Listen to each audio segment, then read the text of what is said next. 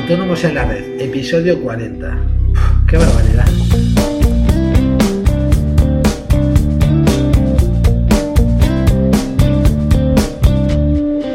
Muy buenos días a todo el mundo y bienvenidos al episodio número 40 de Autónomos en la Red, el podcast en el que intentamos traducir al lenguaje de la calle todas esas leyes que parecen escritas en otro idioma y que tanto nos afectan a los autónomos. Hoy vamos a hablar de la figura del emprendedor de responsabilidad limitada. Eh, pero antes de nada, recordad que si queréis contactar conmigo para cualquier tipo de duda, consulta, algún tema que os gustaría que trate en próximos podcasts, en fin, ya sabéis, para lo que sea, eh, lo que tenéis que utilizar es el formulario de contacto de nuestra web, asesoríafiscalautónomos.es. Bien, una vez dicho esto, vamos al tema del día. Eh, una de las incertidumbres que más preocupan a la hora de emprender un negocio como autónomo, eh, en caso de que la cosa fracase, por desgracia, es la responsabilidad en la que incurrimos. Eh, actualmente esta responsabilidad conlleva responder de las deudas empresariales con todo nuestro patrimonio, tanto el presente como el futuro. Y esto da miedito, ¿verdad? pues bien, con el fin de limitar un poco este tema, la ley de apoyo a los emprendedores y su internacionalización, perdón, introdujo en el capítulo 2 del título 1 la figura de emprendedor de responsabilidad limitada, que permite al autónomo, en determinadas condiciones, que la responsabilidad de sus deudas empresariales o profesionales no afecten a su vivienda habitual. Esto no supone que en caso de aportar nuestra vivienda en garantía no pueda ser embargada, eh, pero sí que en el caso de deudas no garantizadas que se deriven de nuestra actividad profesional o empresarial no pueda ser embargada, evitando por tanto que el riesgo empresarial afecte al núcleo de nuestra familia. Eh, para poder constituirnos como emprendedores de responsabilidad limitada debemos cumplir una serie de requisitos que son los siguientes. El primero es que la vivienda habitual objeto de exclusión de la responsabilidad no debe estar afectada a la actividad empresarial o profesional.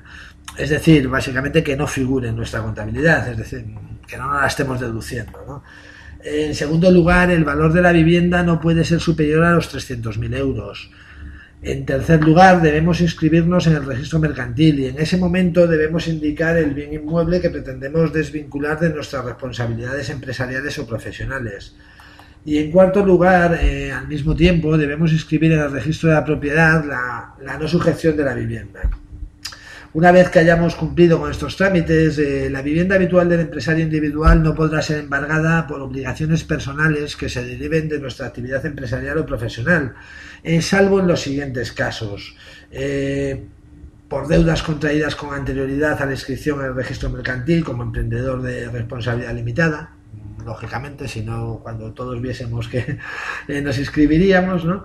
Eh, por, eh, por obligaciones que no sean profesionales o empresariales y también se excluyen los créditos públicos, es decir, las deudas con Hacienda y Seguridad Social, aunque en este caso será necesario que no se conozcan otros bienes del deudor con valoración conjunta suficiente susceptibles de realización inmediata en el procedimiento de apremio y además que medie un plazo mínimo de dos años entre la primera diligencia de embargo del bien y la realización material del procedimiento de enajenación del mismo, es decir, la pública subasta.